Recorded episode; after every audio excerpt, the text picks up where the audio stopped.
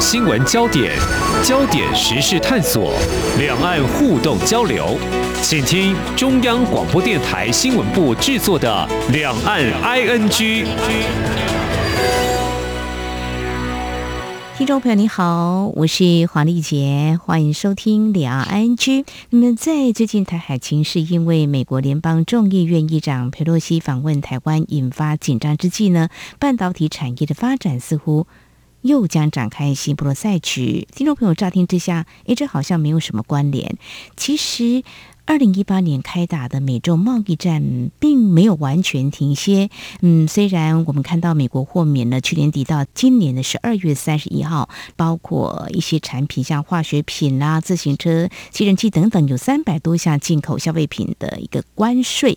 但是呢，我们要关注的比较新的一个焦点是，美国日前通过的晶片法案将要。值重金来鼓励半导体业者投资，并且要加强研发，应该是要来大幅甩开跟中国大陆的距离，动作是很明显的。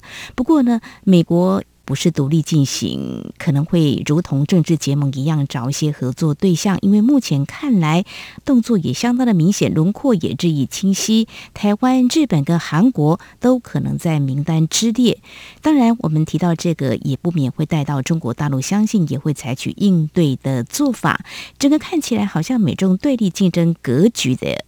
情况之下，对晶片制造业还有供应链会造成哪些影响？我们在今天邀请《财讯双周刊》副总编辑林宏达来观察解析，非常欢迎副总编，你好，是主持人好，各位听众朋友大家好。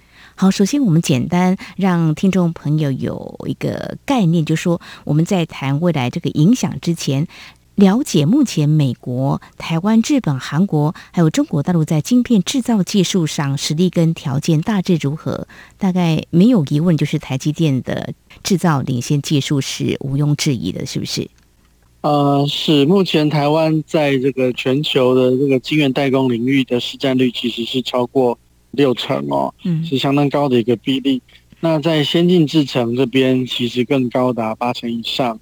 那呃，美国目前在先进制程，你说七纳米以下的几乎是没有哦。那过去几年都没有投资半导体的制程，嗯，所以日本在这个半导体制造上面，其实市占率是逐步的下降。但是近几年，日本要逐渐的要投资这个呃化合物半导体，他们想要从这个地方再崛起。那另外呢，就是韩国呢，其实是这个全世界最重要的第一任的制造国。他们也想跨入晶圆代工，不过目前他们的良率还输呃这个台积电，所以对美国来讲，现在最明显的状态就是，呃，在中俄呃越走越近结盟的状况之下，其实对美国来讲，现在全世界最先进的半导体技术都集中在西太平洋的第一岛链，啊，就是台湾、韩国。跟日本，那日本虽然在制造上不是很强，对，但是许多全世界最重要的半导体的材料跟设备都是由日本来提供，比如说 EUV 的涂布机，嗯哼，哦，大家都知道这个 ASML 的 UV 啊，独步全球，对，但是大概很少人知道说 EUV 之前的涂光组的这个机器，几乎呃日本的东京威力市占率是接近百分之一百，啊，所以日本有占有非常重要的。地位，所以为什么我们过去呃这半年看到美国总统拜登先来了韩国啊，来了日本，对，然后接下来美国的议长佩洛西来，然后呢，美国的议员啊这个跑到台湾来，啊，他们都谈半导体，所以因为第一岛链的战略地缘重要性，嗯，跟这个全世界半导体的这个供应链高度的重合哦。是，我想这是一个现在全世界最重要的一个事情。没有错，拜登五月的亚洲行，还有佩洛西议长八月二号到三号访问台湾。嗯，版面比较多的看到的是这地缘政治的动荡，但是事实上呢，这个经贸方面，美国是有他的一个想法跟要如如何来推动的哦。所以谈到这个技术面来看，三星或 Intel 他们的技术跟台积电应该是有相当差距。那日本。的半导体的产业，外界是认为好像低迷已久了哦。但是在去年十二月的时候，我们的经济部投审会核准台积电前往日本跟 Sony 合资，在熊本要打造二十二到二十八奈米晶圆厂的台积电，其实也获得日本四千亿日元的。补贴，那日本好像也希望，就是说能够有复兴半导体业的一个期待哦。即便就说他们目前在材料跟设备已经非常具有条件了，但是他们还是期待能够有奋起的机会哦。呃，我们继续就看到美国通过了这个晶片法案的内容哦。呃，看到一些相关的讯息哦，就是财讯双周刊也非常的关注，就说会赋予政府补助。半导体业者哦，那应该是会包括国外的投资业者，但是好像也有门槛哈、哦。副总编看起来好像是明显要求在先进的制程上，避免跟中国短兵相接吗？也想拉开距离吗？比如说，我们以台湾来看啊，像我们的联电呐、或者台积电呐、如果到美国去设厂的话，是不是有符合它的补助的条件？我们要先从这个美国刚通过的这个晶片法案来看起哦。嗯，这个法案的英文的全文叫做 The Chips and Science Act，啊，所以还有个 Science 在后面。嗯哼，那它的总金额是高达台币大概八兆多哦，那美金两千八百亿的一个金额，非常的巨大。那其中呢，有五百多亿是直接用于刺激美国在地的这个半导体的制造。跟研究，嗯，那其他呢，很多是用于基础的研究、基础的投资哦。所以第一件事啊，我想非常值得大家注意的是，呃，美国跟中国现在都嗯告诉大家说，半导体是未来十五年、二十年都会非常重要的一个东西啊，因为这是大国花大钱都要去争取，而且不希望对手有的东西啊，嗯，所以它在未来一个很长的时间都是跟国家安全相关的。那所以，这就谈到为什么美国在法案里面要加这个弹书呢？嗯，他这个弹书说，哎，你要申请我这个补助啊，我这么多钱在这里了，对不对？嗯嗯。哎，你各国厂商我也不分你国内国外，你能够帮助我美国的半导体制造的复兴，我就来，我就给你钱。啊，但是有个条件，二十八纳米以下你不能够去，它叫做有敌意的国家啊，所以并不是只有中国，也包括伊朗啊，但是伊朗的半导体没有什么基础嘛，哦，所以。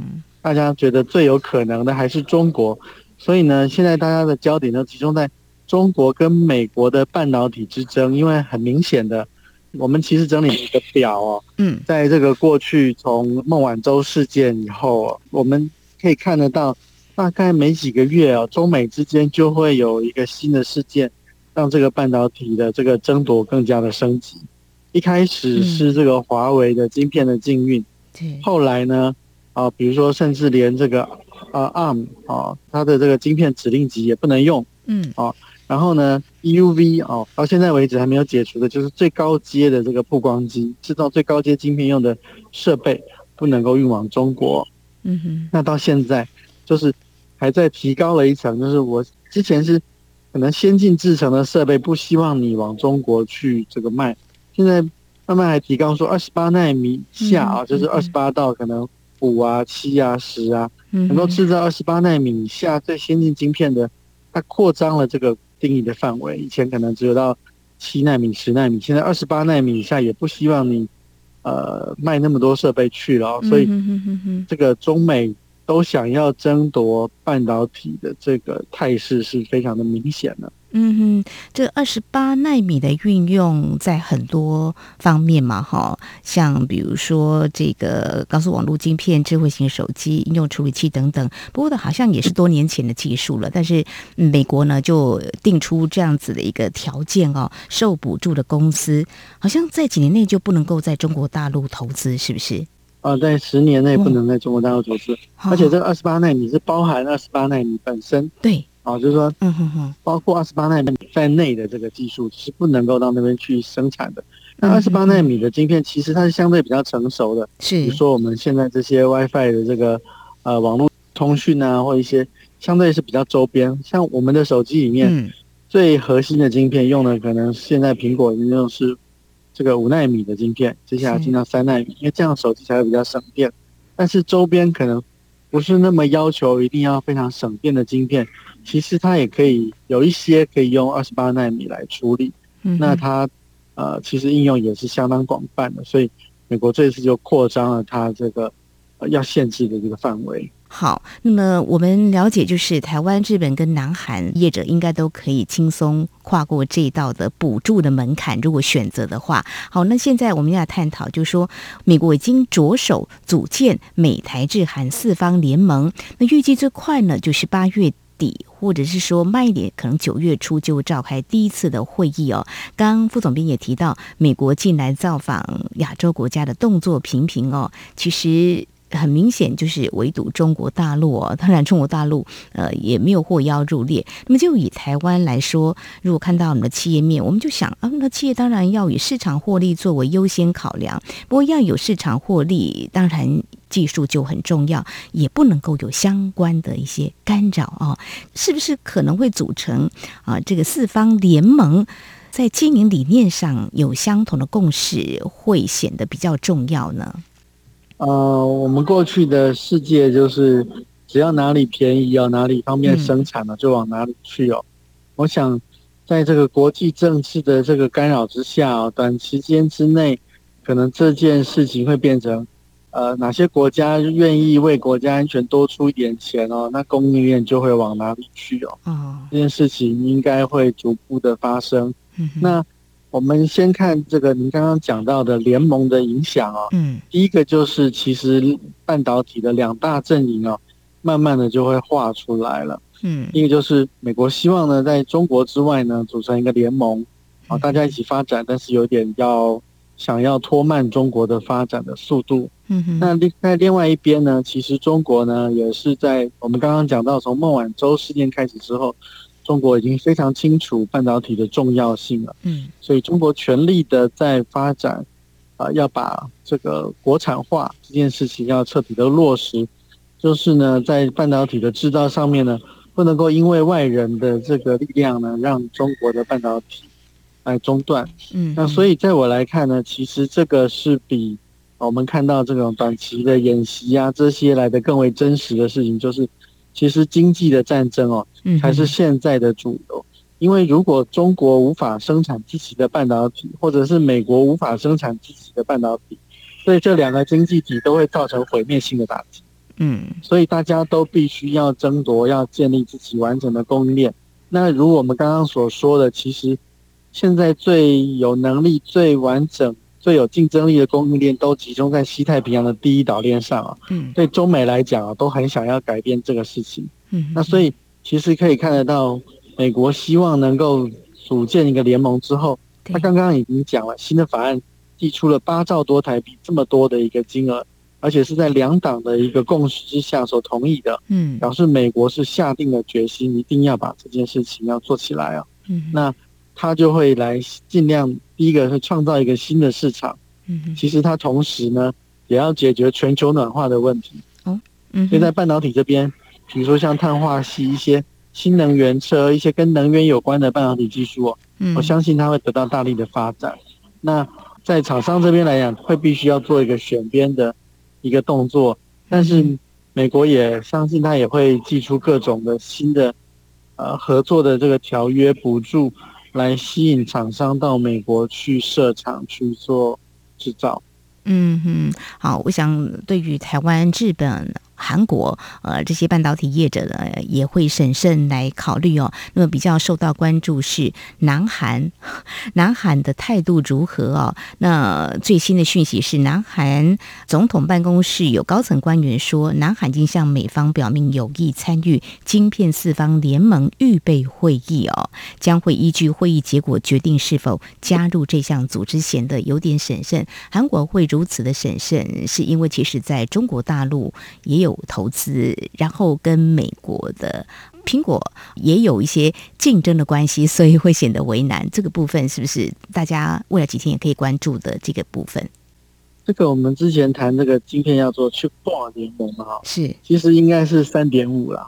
哦，为什么呢？因为其实韩国已经表态说，呃，他不是做选边的动作，他只是加入一个平台哦。嗯，那当初裴洛西去韩国访问。第一个韩国总统不愿意见他。是。第二个呢，韩国的外交部长呢，马上就飞到了中国去访问，啊，来谈这个事情。是。那其实韩国从这个我们刚刚讲世界是平的啊、哦，嗯，一个从成本为主的一个世界转变到地缘政治为主的时候，他是第一个受害者。嗯。为什么呢？因为现在韩国有两大记忆体公司，其中一个叫海力士。海力士在无锡有一个很大的厂，但是在记忆体的竞争当中，接下来大家要开始进入用 EUV 来生产，嗯，要用比较高阶的设备来生产记忆体的时候，你位于中国的工厂其实就受到了呃这个各国说，哎，我 EUV 不能够再卖到中国的禁令的时候，同时也冲击到了海力士在中国的半导体工厂，它也无法取得 EUV 设备，导致它的升级受阻。那同一时间呢，美国寄出了大量的补贴，因为海力士跟三星是前两名，第三名就是美国的美光。美光呢最近就宣布说要拿出四百亿美金，要在十年内让它的这个美国的记忆体的市占率从两个 percent 增加到十个 percent。当然这是预期啦。可是美国政府愿意给他大力的补助，所以一来一往，其实对韩国来讲。这个地缘政治的冲击，让他在很多的决策上面都必须要很仔细的考虑，因为你得罪中国，你中国的工厂会出问题，而且呢，你美国的禁令让你也无法取得最新先进的设备，你已经呃受伤了。但同一时间呢，你的竞争对手可能因为地缘政治的这个影响而变得更加的资源更丰富、更强大的时候。其实韩国的处境是相当尴尬的，是，所以后续可以来观察这个四方联盟的会议哦，那么会有什么样的结果？韩国是表示说要看结果之后再决定是不是要加入这个四方联盟。在稍后节目后半阶段呢，我们也来谈一下，就是说那台湾还有日本的可能的决定哦，如果四方联盟顺利组建之后，对未来的半导体的产业的发展势必影响。很大哦，因为企业供应链也都会选边站哦。那这样子的一个基地大挪移，可能会有什么样的发展？在稍后节目后半阶段，再请财讯双周刊副总编辑李宏达进一步解析。今天的新闻就是明天的历史，探索两岸间的焦点时事，尽在《两岸 ING》节目。这里是中央广播电台听众朋友继续收听的节目《两岸 ING》，我们节目持续访问财讯双周刊副总编辑林宏达。那么，接续在刚才节目的前半阶段，我们谈到了美国之前通过的晶片法案，那么有编列了相当多的预算，有很多的啊这个资金呢要投入，鼓励半导体业者投资。那么，包括在海外，台湾、日本跟韩国可能是他合作的对象，刚刚提到了韩国，接下来关心台湾自己哦。我们拥有蛮多优势的条件。那么，在这个美国倡议四方联盟，我想台湾应该是他们积极洽谈的对象。对，呃，其实这个 Chip Four 联盟啊，等于就是在全世界的半导体的地图上画了一条线啊，用冷战的方式，中国。嗯，那对于。刚刚谈到这个晶片联盟里面，韩国呃不一定选边，嗯，他可能也还要保持跟中国的关系。那日本呢，其实它的半导体的制造已经荒废了相当多年了，现在剩下的就是材料跟设备，是，所以它也没有办法解决美国的问题。那美国最害怕的事情，其实就是如果有一天美国的高科技公司都要仰赖这个。中国所制造的半导体的时候，嗯，那美国的经济的命脉就会掌握在中国的手上，但是美国不愿意见到。那中国同样的就是发现，如果说它没有自给自足的半导体供应链的话，它也会陷入经济命脉被别人掐在手上的问题哦。所以最近虽然我们看起来在军事上是比较紧张的，其实我觉得真正竞争的部分哦，其实是在经济上。因为双方其实都还没有办法达到他们这个目标。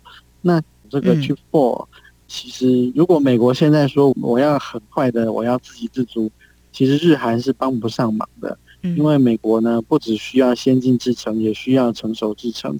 但是美国现在其实最强的是 IC 设计，其实，在制造它的成本太高了，所以其实制造美国的市占率其实并不高。那它现在最重要的伙伴啊，其实还是在制造上还是台湾。所以呢，我们各位可以看到，呃，其实美国跟台湾在经贸上的合作，我相信在接下来几年一定会增加。嗯哼，因为即使今天法案通过，你从盖厂到厂新建完，至少要两到三年的时间。嗯，而且呢，要调整到适合的状况，嗯，也需要时间。在这中间呢，你如果在半导体要有一个维持他们所说的稳定的供应。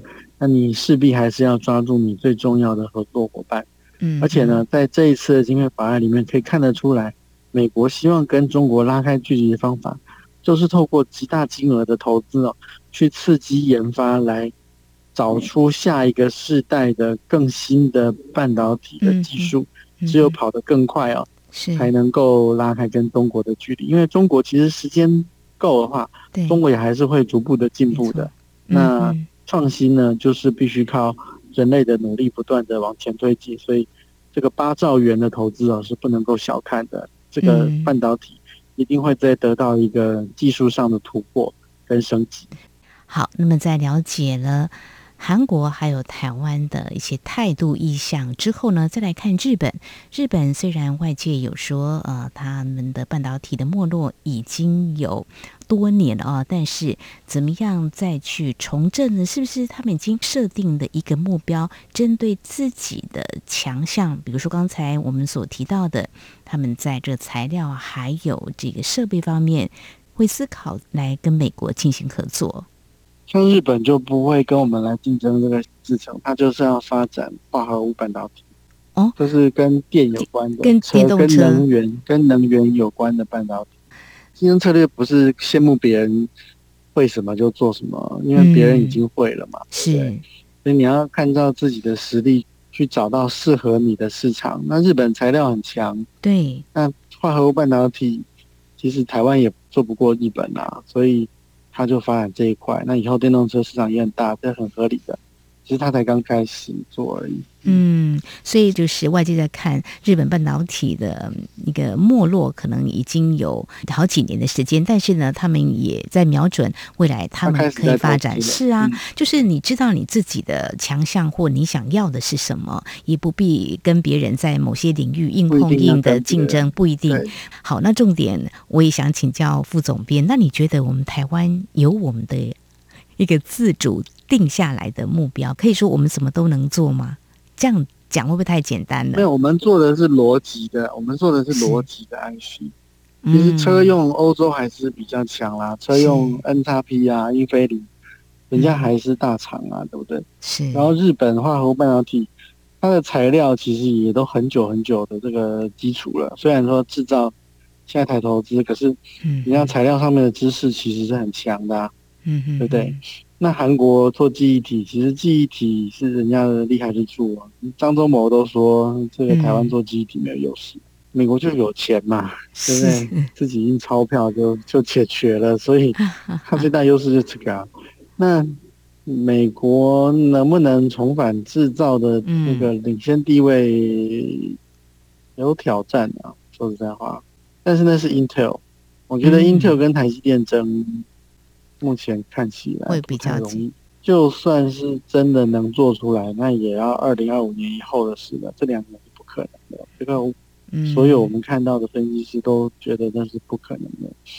你们接触到一些业者他对美国的做法，他们是乐见的，还是其实，嗯，反而对他们来讲又是另外一个很难的抉择，会有点害怕吧？嗯，是这样。因为美国就是要把你的资源吸到美国去啊。嗯，我本来可以做全世界，现在只能做一半，只能做一半。那你觉得有比较好吗？可是中国，的半导体市场也很大的，那、嗯、美国现在也很防，因为你市场那么大，我很难把你掐死啊。因为市场是最终的武器啊。是，嗯哼哼哼。其实大家会的都差不多啦。然后，哎，你如果不配合我，到时候我就给你什么关税啊，我拿市场来要挟你啊。是。所以美国现在必须要赶快用这种手段是。他怕中国真的起来了，你这些手段也用不上了。是，所以他现在都是争取时间。中国大陆应该也会急起直追哦。过去二三十年来，他们也积极投入半导体的发展哦。如果说四方联盟顺利组建的话，整个在生产基地应该会有某种程度的挪移。业者不管你如何的选边，总是会有变化哦。那全球半导体未来这么多家哦，因为看到这个。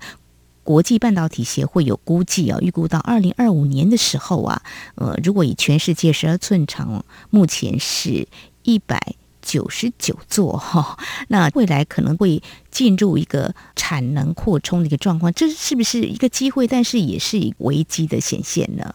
现在中国也在大力的新建嗯晶圆厂哦，嗯，主持人刚刚所提到的这个 SEMI 的数据哦。应该是说，从二零二二年到二零二五年呢，全世界目前正有六十座十二寸半导体厂正在兴建。嗯，那就表示原来其实只有一百三十三座，所以呢，到二零二五年达到一百九十九座的时候呢，等于增加了五成哦。嗯，那就各位想象一下，你本来供应商呢只有五个，对，哦，结果呢这个呃过了三年之后增加了一半哦，那你是不是会供过于求？嗯，状况是这样。那但是中国目前自制的情况，就我们目前的了解，它也许在四十纳米以上更成熟的制程，它是有一部分的自制的能力的。嗯，哦，所以当这个产能的扩张当中呢，四十纳米以上的制程恐怕会很直接的面临供过于求的一个状况。那中国无法自制的，它还是会选择外包。那但是美国呢，同时它也希望要把它的在地的产能要建起来。所以呢，高阶的制程，嗯，其实也是会大量的增加。所以目前看起来，第一个只有有独特性的公司哦，才会不受影响。比如说，如果台积电的先进制程能够跑得够快，才能够多，嗯，那它受影响的，因为在美国最先进的制程，可能现在还在看七纳米能不能够顺利的量产哦，嗯，相对于台积电的七纳米，美国版的。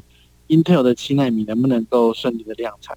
所以呢，当台积电现在目前推进到今年底、明年初要三纳米的时候，我们还是有机会可以保持一个稳定的这个领先。